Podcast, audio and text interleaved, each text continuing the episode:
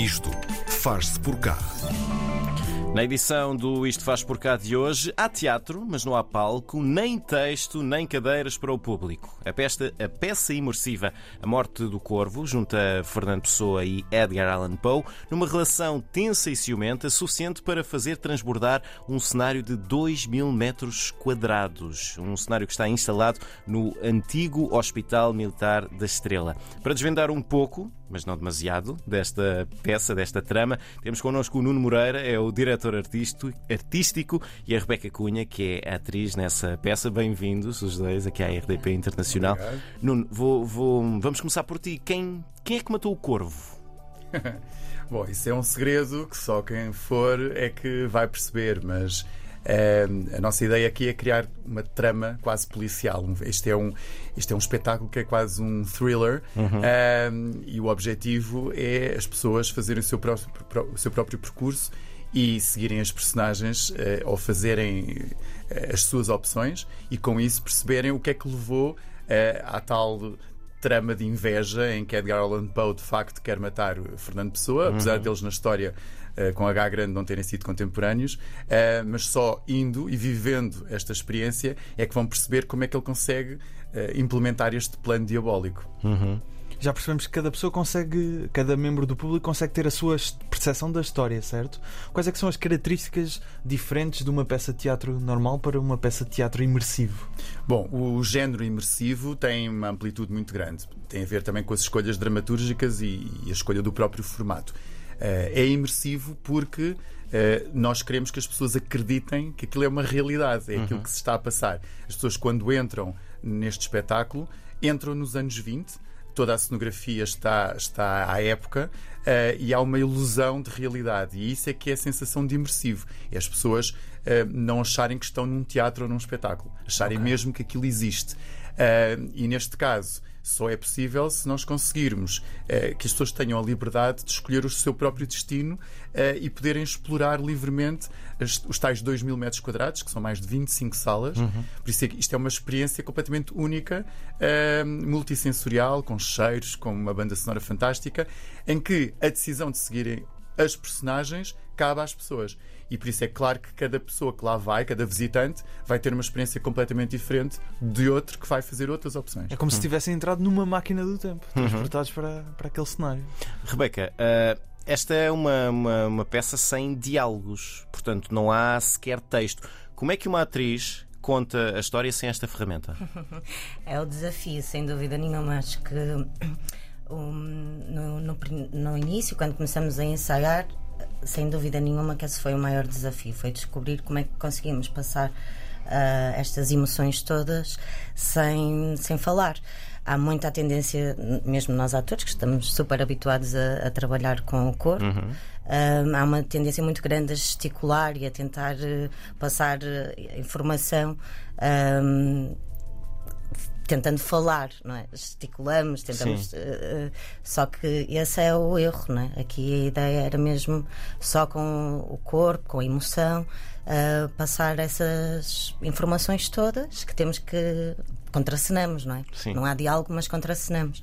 Hum, e sem dúvida que foi o maior desafio, mas acho que conseguimos. Acho que é, para mim, foi conquistado esse desafio Sim. porque hum, as coisas acontecem, a contracena acontece. É, é quase como se estivéssemos a ver um filme mudo. Eu penso que, que- que será essa a melhor referência. Ah, assim, como quando comecei a, a experimentar.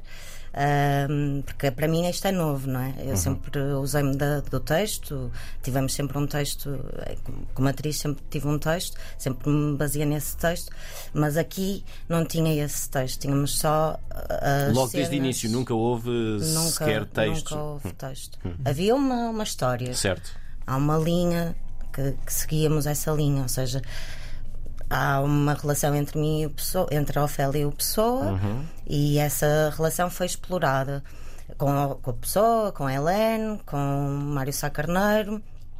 E, mas, bom, a, a palavra não existe realmente Certo. e esse é o, é o grande desafio.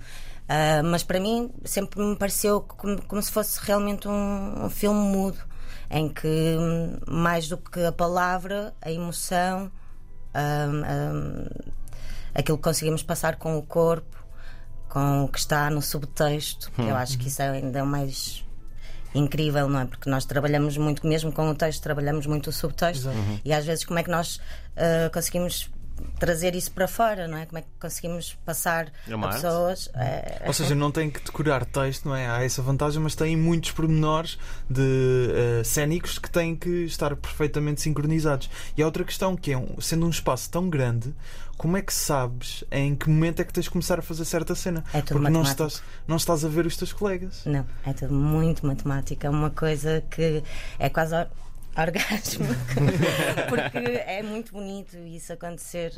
hum, quando isso acontece, quando nós estamos mesmo todos nos mesmos timings e todos nos cruzamos nos momentos certos, é uma coisa fabulosa. Para mim, das melhores experiências que eu tive na E área. pode acontecer estares a fazer uma cena e ninguém estar a ver. Pode. Pode acontecer até, inclusive, estarmos a fazer o one on one, que são momentos específicos com o público, que a gente chama, Portanto, as, as cenas secretas, as não é? cenas secretas, Sim. que algumas são secretas e outras não, Sim. ou seja, o público pode assistir, apesar de que, no meu caso, eu tenho uma cena em que só faço com uma pessoa que eu escolho. Uhum. Um, e, e- e pronto, e essas cenas uh, são. Uh, são escolhidas sempre com um público diferente. Sim, sim, E eu, sim. quando escolho também, nunca sei quem é que vou escolher, porque normalmente estou a andar para o sítio onde tenho que ir e as pessoas vêm atrás de mim, então eu só coloco assim uma mão por trás e arrasto essa pessoa. Essa pessoa normalmente vem, nem sempre. Não, por acaso Já não. foi mais difícil cativar a, a pessoa a ir contigo? Não, depende. Eu falo mais na outra personagem, na Lenor.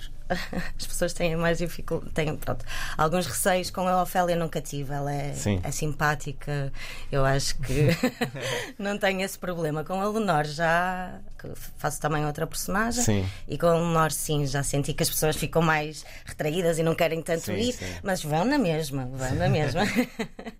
Ahm, Nuno, ahm, como é que se faz? Ah, ah, quando está tudo construído, ok, já se sabe aqui naquele sítio, mas partindo do zero, partindo do papel branco, como é que se faz bater tudo certo numa peça destas? Dá muito trabalho. Ahm, tem que começar, a história tem que ser o ponto de partida. A história, obviamente, adaptada à arquitetura do espaço, porque nós, nestes, nestas peças de grande dimensão, são site-specific, portanto, a história tem que viver num edifício que tem as tais 25 salas, não sei quantos corredores, as escadas, e por isso há a história principal e as secundárias que depois têm que caber nesta, nesta geografia. Ah, e esse é o ponto de partida. Portanto, pegamos na planta e definimos sala por sala o que é que vai ser. Uma vai ser uma floresta iniciática, outra vai ser um, um bar burlesco, outra é o quarto do Pessoa e da Ofélia, por aí adiante. E há a história. A história em que cruza as nove personagens com nove cenas, que é o que é este caso. Portanto, temos 81, 81 interações. E isso é o ponto de partida que depois é trabalhado com a encenação e com a direção de movimento ah, e com o elenco, em que ah, cada personagem ah, tem percursos, os tempos são fundamentais, porque é preciso prever a cena em si, mas também as deslocações entre cenas e entre salas. Prevendo também que o público está no meio e Sim, que pode sim. ter aqui também algum peso, porque não é a mesma coisa fazer sem público ou com público dado que podem estar em qualquer sítio.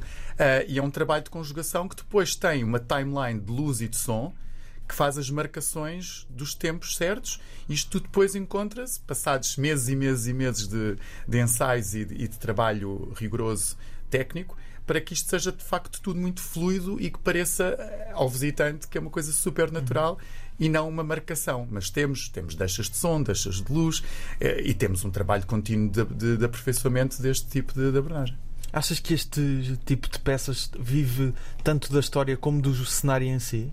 Tem que ser mesmo uma conjugação de- dos fatores? Lá está, para isto ser imersivo, de facto tem que parecer que é mesmo anos 20 e por isso a cenografia e a adressagem têm que espelhar aquela época, porque senão as pessoas desligam e acham que estão a ver ou um espetáculo ou uma coisa contemporânea. Portanto, é importante que o espaço e a cenografia ajudem a fazer isso.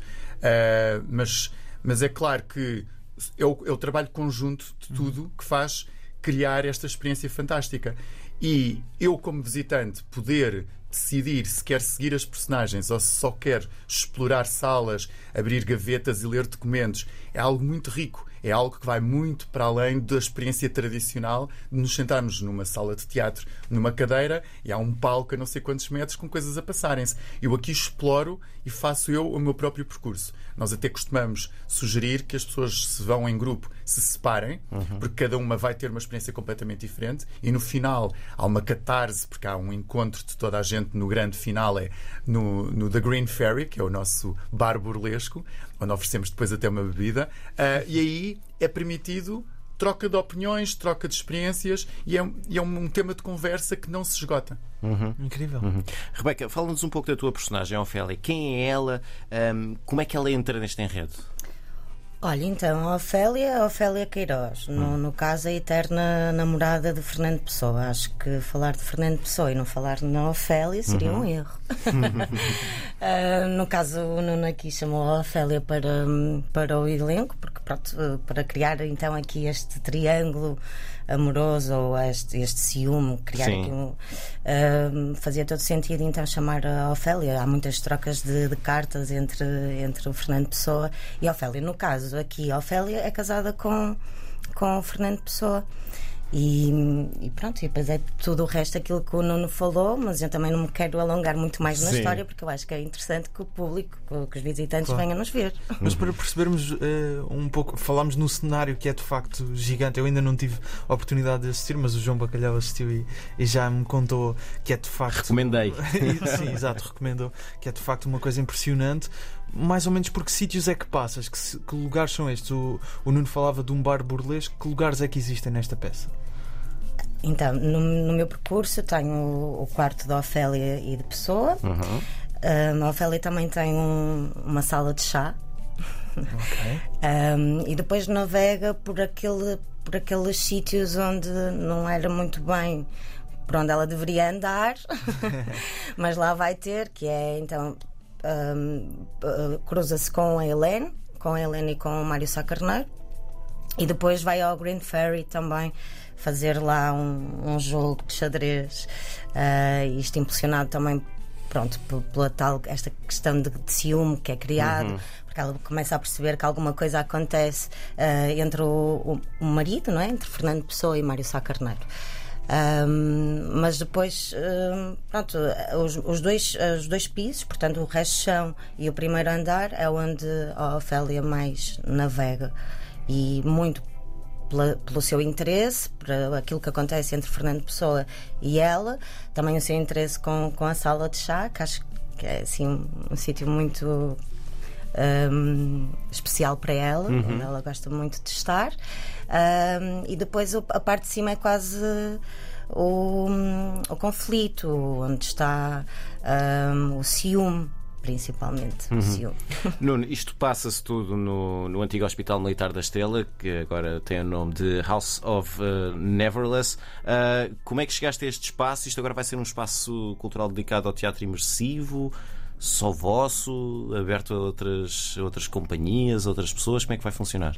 Bom, isto tudo veio de um protocolo com a, com a Santa Casa da Misericórdia. Uhum. Uh, a Santa Casa defende, obviamente, a cultura, é um dos eixos de, de, de apoio, e nós conseguimos uh, fazer um protocolo para termos a exploração daquele espaço, exploração essa que obrigou a, a reconstruí-lo, praticamente. Uh, o, o, edifício não estava devoluto quase, e, e de, de acordo com, com esse protocolo, nós, nós temos autorização para estar com a peça A Morte do Corvo de quarta a domingo uh, até meados do ano que vem uhum. uh, e esse contrato depois é renovável.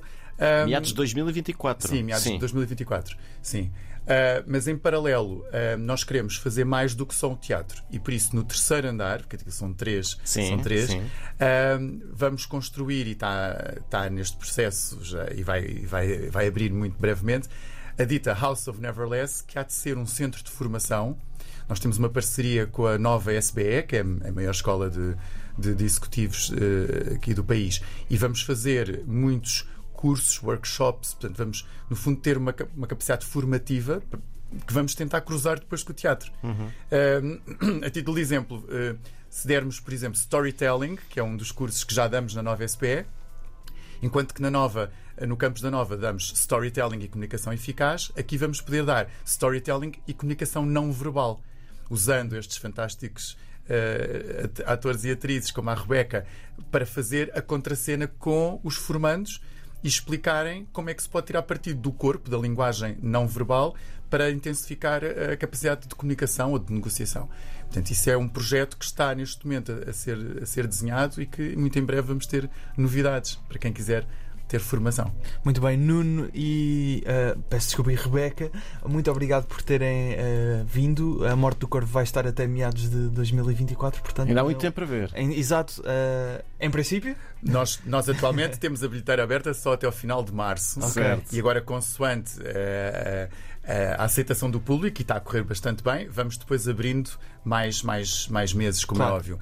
Temos autorização para estar até meados de 2024. Uh, vai tudo depender se o público nos visitar. Uh, e espero que, que, sim, que façam, porque de facto estamos aqui a falar de uma experiência única Uh, e ainda por cima, como não tem falas, e para as pessoas que estão nos vários países Exatamente. espalhados. Se, se, vierem a Lisboa, podem perfeitamente ir assistir, mesmo que não saibam português. Mesmo que não saibam português, se tiverem amigos que visitem Lisboa, podem recomendar, porque de facto é uma experiência que não precisam de, do, do, domínio da língua, porque uhum. de facto é não falada, e, e fala dos, de um grande nome, de vários grandes nomes da, da história com H grande de Portugal e, e num sítio icónico, portanto é, é, claramente um destino a recomendar. Nuno e Rebeca, muito obrigado. A morte do Corvo uh, no antigo Hospital Militar da Estrela.